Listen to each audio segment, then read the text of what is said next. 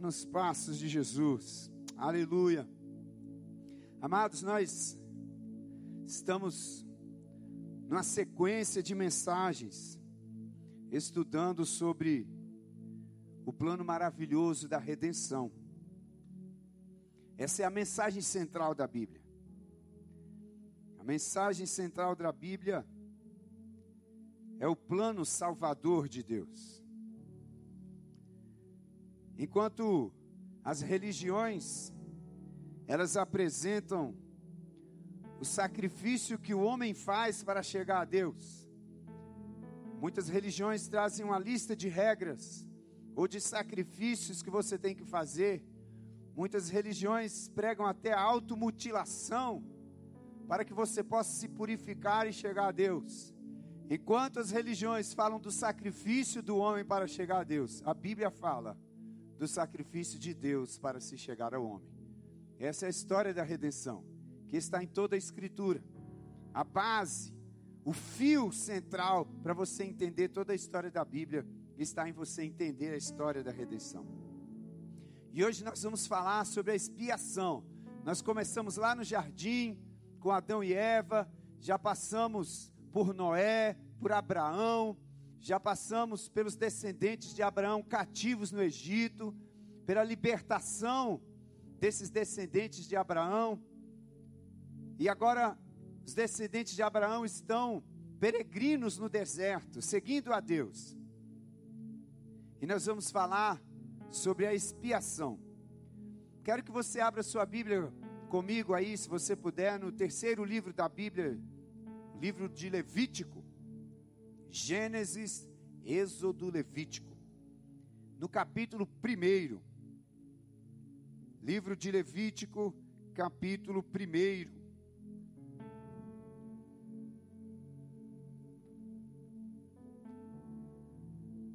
Nós vamos ler apenas cinco versículos.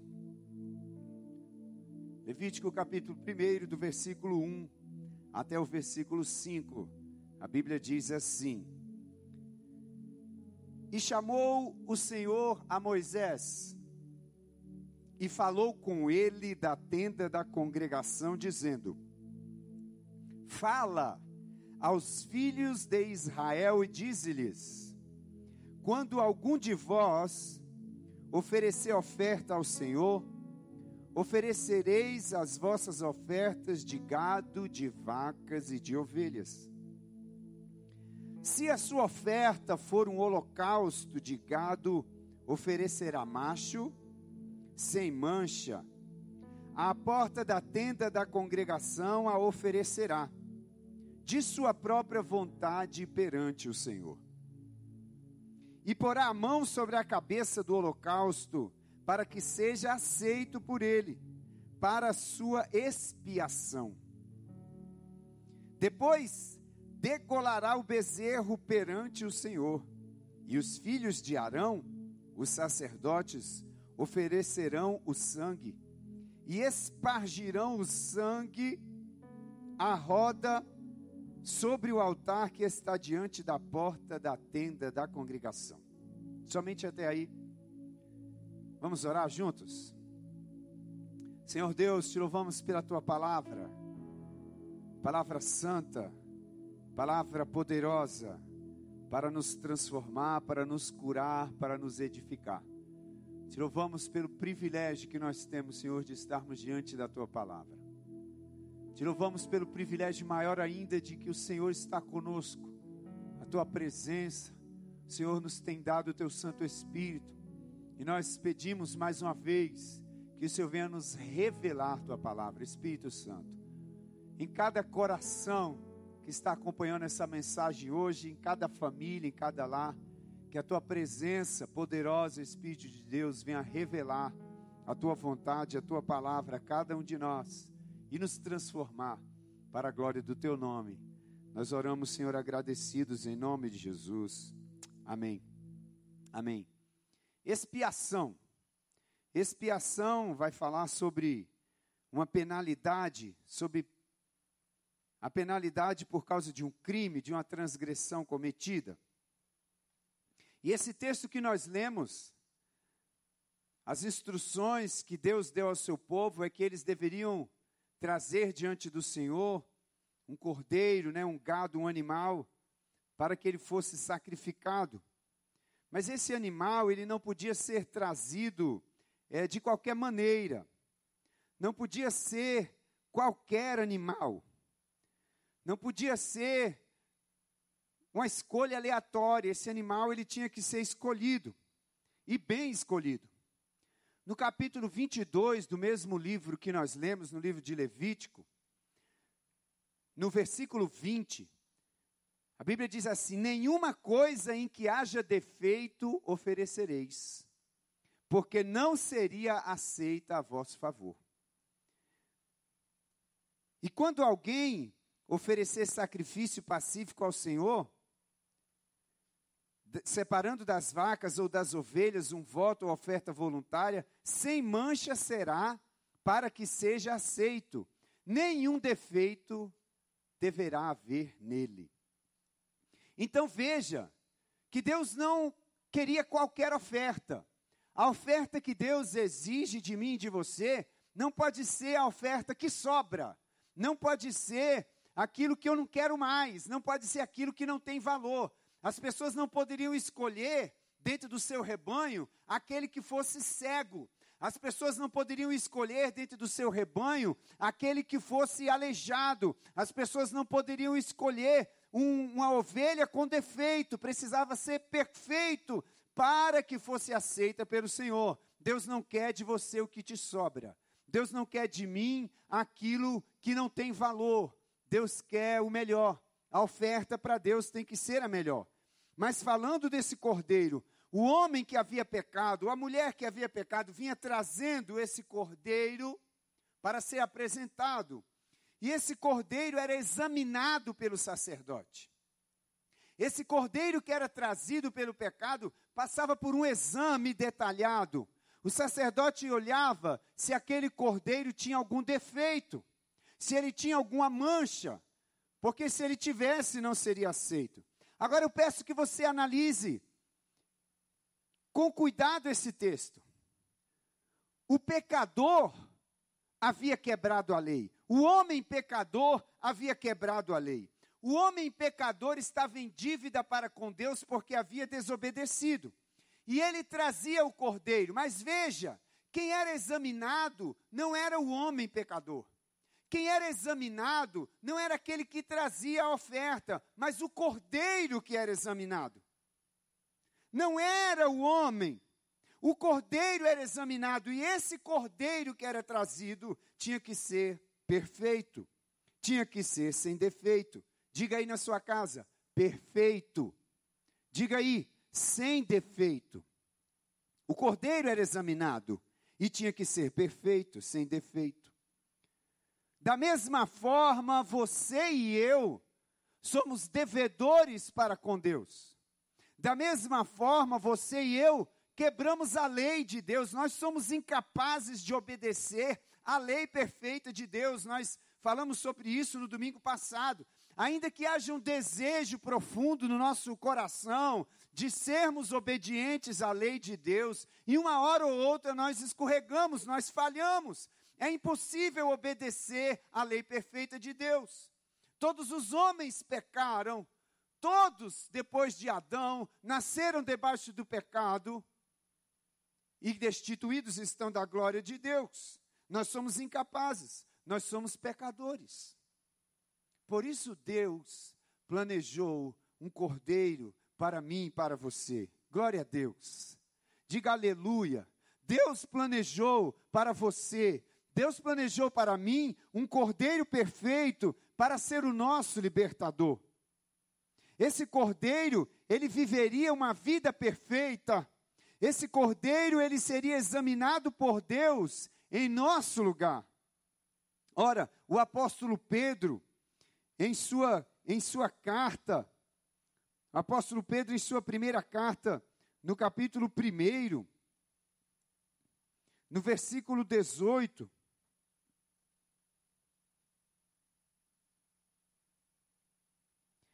diz assim: sabendo que não foi com coisas corruptíveis, com prata ou ouro, que fostes resgatados da vossa vã maneira de viver, que por tradição recebestes de vossos pais, mas com o precioso sangue de Cristo, como um cordeiro imaculado e incontaminado.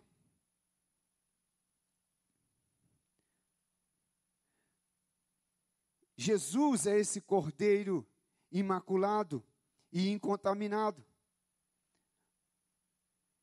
que foi preparado por Deus para mim e para você. Se você olhar depois em Apocalipse capítulo 13, versículo 8, a Bíblia fala que esse cordeiro foi morto antes da fundação do mundo. Deus preparou para mim e para você. Ora, esse cordeiro foi examinado por Deus e foi achado perfeito. Jesus veio a esse mundo e viveu uma vida perfeita. Cumpriu toda a lei. A Bíblia diz que ele em tudo foi tentado e em nada pecou. Depois que o sacerdote, então, avaliava aquele cordeiro, depois que o sacerdote examinava aquele cordeiro, e aquele cordeiro era achado perfeito, então aquele cordeiro perfeito era morto.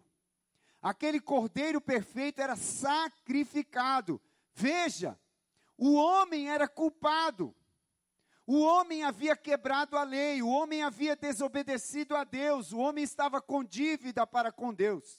Mas quem era morto era o cordeiro, o inocente cordeiro. Aquele cordeiro não tinha pecado, aquele cordeiro não tinha quebrado a lei, aquele cordeiro era perfeito, foi examinado pelo sacerdote, mas aquele cordeiro morreria em lugar do homem pela morte daquele cordeiro, Deus permitia que a punição fosse retirada de sobre o homem pecador. A morte daquele cordeiro, o sangue daquele cordeiro derramado, espiava a culpa do homem pecador. E Deus então permitia que a punição fosse retirada dele. Todas as vezes que um sacrifício era oferecido, um inocente morria no lugar do culpado. Todas as vezes que um sacerdote sacrificava o cordeiro, um inocente morria no lugar do culpado. Cada uma dessas mortes apontava para o último sacrifício que seria oferecido para resolver o problema do pecado. O Cordeiro de Deus que foi morto antes da fundação do mundo. Esse Cordeiro perfeito, que em tudo foi tentado e nada pecou. Jesus, o Cordeiro de Deus, o inocente, foi sacrificado na cruz do Calvário, teve seu sangue derramado, para que a culpa fosse tirada de sobre mim e de sobre você. Todo homem, quando pecava, vinha trazendo para morrer no seu lugar um cordeiro do seu rebanho. Mas havia um dia especial. Esse dia era chamado de o dia da expiação. Esse dia acontecia somente uma vez no ano. Uma vez por ano, o sumo sacerdote, que era o chefe de todos os sacerdotes, ele sacrificava um cordeiro perfeito em favor do pecado de toda a nação. Uma vez por ano, nesse dia especial, no dia da expiação, o sumo sacerdote entrava na presença de Deus. O sangue do sacrifício era apresentado a Deus. Como assim, pastor? Como ele entrava na presença de Deus? Eu não sei se você sabe, mas Deus ordenou a Moisés que construísse uma tenda, um tabernáculo no deserto. E essa tenda, esse tabernáculo, era dividido em duas partes. A primeira parte era chamado de o um lugar santo. No lugar santo, os sacerdotes podiam entrar para ministrar. Mas quando você andava um pouco, ao final do lugar santo havia um espesso véu. Cortinas grossas e espessas separavam o lugar santo de uma câmara mais íntima, de uma câmara mais profunda, que se chamava o lugar santíssimo ou santo dos santos. Lá no lugar santíssimo havia a arca da aliança.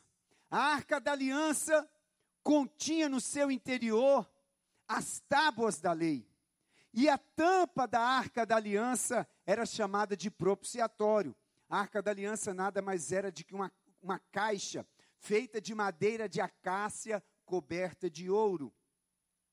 Dentro dessa caixa estava a lei que Deus deu a Moisés. E a tampa dessa caixa era chamada de propiciatório. Sobre a tampa dessa caixa estavam esculpidos dois querubins que ficavam de frente um para o outro. E Deus se manifestava ali entre os querubins. A presença de Deus era poderosa ali entre aqueles querubins. E quem entrasse no lugar santíssimo, certamente seria morto. O sumo sacerdote somente, o sumo sacerdote somente, só ele, uma vez no ano, poderia entrar no lugar santíssimo, no dia da expiação, trazendo o sangue do cordeiro que foi oferecido sobre o altar do sacrifício.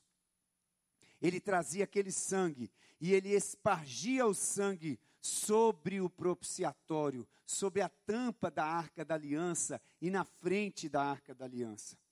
E o que isso significava? Significava o sangue do cordeiro entre a presença de Deus que se manifestava entre os querubins e a lei que estava dentro da arca da aliança.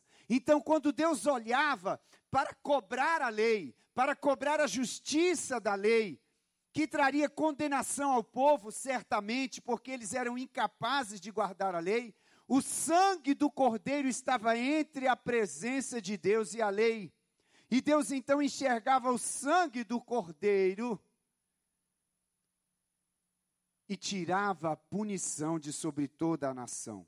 Esse evento anual era para os pecados de toda a nação. A Bíblia diz que o sumo sacerdote sacrificava o cordeiro pelos seus próprios pecados e pelo pecado de toda a nação.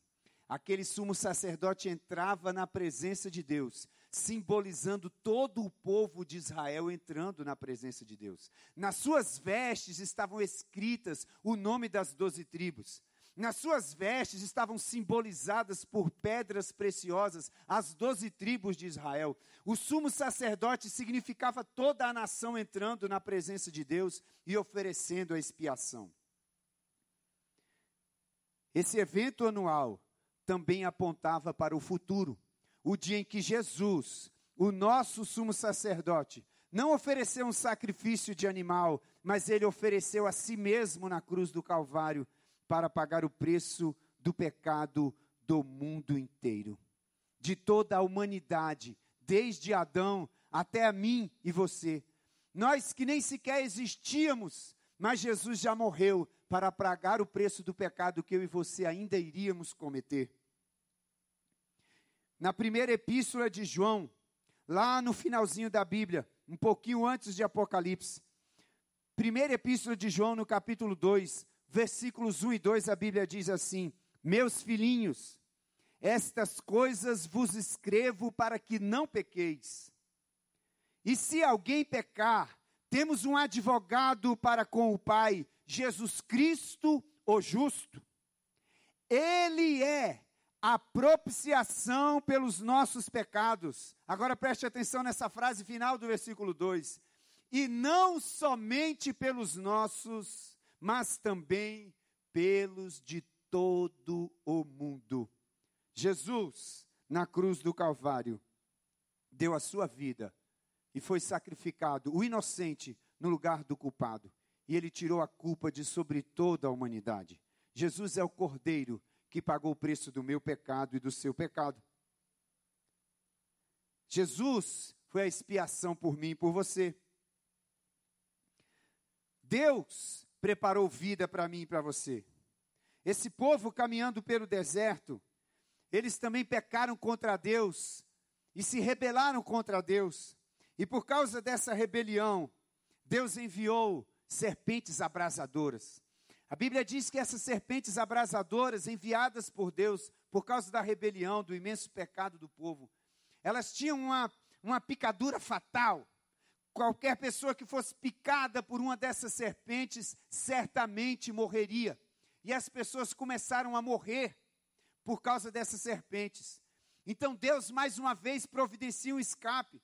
E Deus falou para Moisés: Moisés, você vai fundir uma serpente de bronze e vai levantar essa serpente de bronze bem alto no meio do arraial. E aquele que olhar para essa serpente, basta, basta somente olhar para ela. Aquela pessoa que for picada pela serpente, que fatalmente iria morrer, se tão somente olhar para essa serpente de bronze, ela será curada e não morrerá. Essa serpente foi levantada no deserto.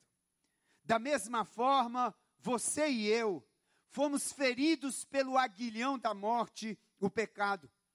Primeira carta de Paulo aos Coríntios, capítulo 15, versículos 55 e 57. A Bíblia diz que o aguilhão da morte é o pecado. E nós fomos feridos de morte pelo pecado. Eu e você, todos estávamos condenados à morte. Mas Jesus foi levantado para nos salvar. Só Ele pode nos livrar da morte eterna. Eu quero que você leia comigo João capítulo 3, o Evangelho de João no capítulo 3, versículos 14 e 15.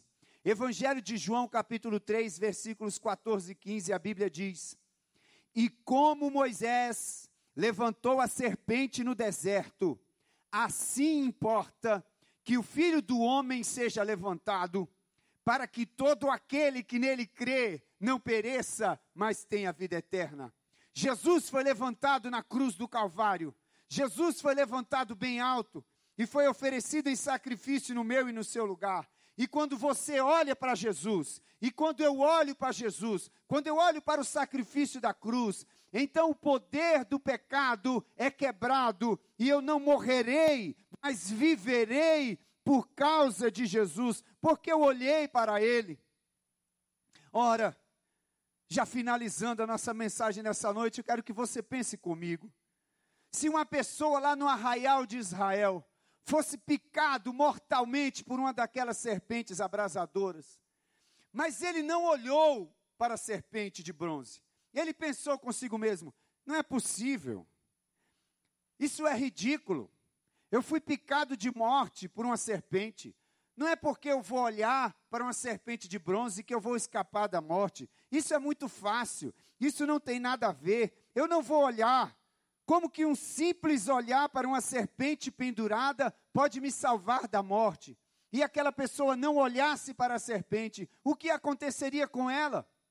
Ela morreria, porque não creu na promessa de Deus, porque não creu na providência de Deus. Deus providenciou a serpente de bronze. Era só olhar e não morrer. Mas precisava crer que aquela serpente levantada por Deus bastava um olhar. Ou se a pessoa pensasse assim: eu não preciso olhar para essa serpente, eu sou uma boa pessoa, eu cumpro com as minhas obrigações, eu sou um bom cidadão de Israel, Deus não vai me deixar morrer por uma picada de serpente se eu não olhar para a serpente que ele pendurou no madeiro essa pessoa também morreria pela soberba de acreditar que suas obras a poderiam salvar. Ou se alguém pensasse assim: ah, eu até queria olhar para a serpente, fui picado, mas os meus amigos não olham para a serpente. Os meus amigos não creem nessa história dessa serpente que basta olhar para ela que eu serei curado. Eu até queria olhar, mas a minha família não crê nessa história dessa serpente. Eles vão rir de mim, eu serei ridicularizado. Minha família não vai entender se eu olhar para essa serpente e essa pessoa deixasse de olhar para a serpente, ela morreria pelo efeito fatal do veneno das serpentes abrasadoras. Reflita comigo. Será que alguma dessas razões está impedindo você de olhar para Jesus? Reflita comigo. Todo homem que foi ferido pelo aguilhão da morte e o pecado precisa olhar para Jesus. A Bíblia diz que assim como a serpente foi levantada no deserto, assim Jesus foi levantado na cruz, para que todo aquele que nele crê não pereça, mas tenha vida eterna. É só crer em Jesus.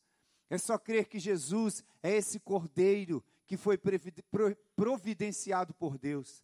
Esse cordeiro perfeito que vai me substituir na cruz do Calvário e tirar a culpa de sobre mim e de sobre você. Não deixe de olhar para Jesus, porque você está com medo do que seus amigos vão pensar, do que seus familiares vão pensar. Não deixe de olhar para Jesus porque você acha que você é uma boa pessoa, porque você cumpre os seus deveres de cidadão. Você precisa olhar para Jesus. Jesus é a saída. Jesus é o único caminho providenciado por Deus. Jesus declarou acerca de si mesmo: Eu sou o caminho, a verdade e a vida. Ninguém vem ao Pai a não ser por mim. Eu quero convidar você a fazer uma autoanálise. Olhe para dentro de você. Olhe para dentro do seu coração agora e veja se alguma dessas razões não está impedindo você de olhar para Jesus. Olhe para Cristo. Olhe para Jesus. Senhor, nós te louvamos pela tua palavra santa, que nos mostra mais uma vez, que nos revela mais uma vez o nosso Salvador Jesus, o Cordeiro de Deus que tira o pecado do mundo que foi oferecido em expiação no nosso lugar, que foi levantado naquela cruz do Calvário, como a serpente foi levantada no deserto, para que nós tivéssemos a vida eterna. Obrigado pela revelação do teu filho, Senhor. Nessa hora, Pai, eu quero orar por cada um, cada pessoa que ouviu essa mensagem dentro da sua casa, dentro do seu lar. Toca o nosso coração, Pai, enche o nosso coração com o teu Espírito Santo que nos quebranta. Abre os nossos olhos espirituais para que nós possamos enxergar o Cordeiro que foi levantado por nós. Que a salvação venha entrar em cada lar, em cada família, em cada coração, que hoje levantar os seus olhos e contemplar o Cordeiro, o Cordeiro de Deus que tira o pecado do mundo, que haja perdão que caia por terra todo fardo de culpa, de acusação e de medo. E que a libertação, que a liberdade possa ser experimentada em cada coração que receber ao Senhor Jesus nessa noite. Em nome de Jesus.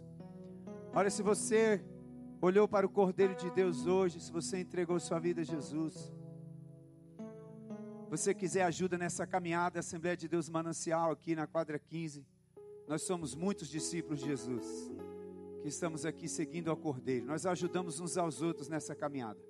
Se você quiser essa ajuda para chegar no céu caminhando junto conosco, nós estamos aqui para lhe ajudar. Você pode mandar um direct pelo Instagram, pode comentar aí no chat do YouTube. Nossos pastores estão aí acompanhando você e vão e vão te ajudar. E vão te ajudar.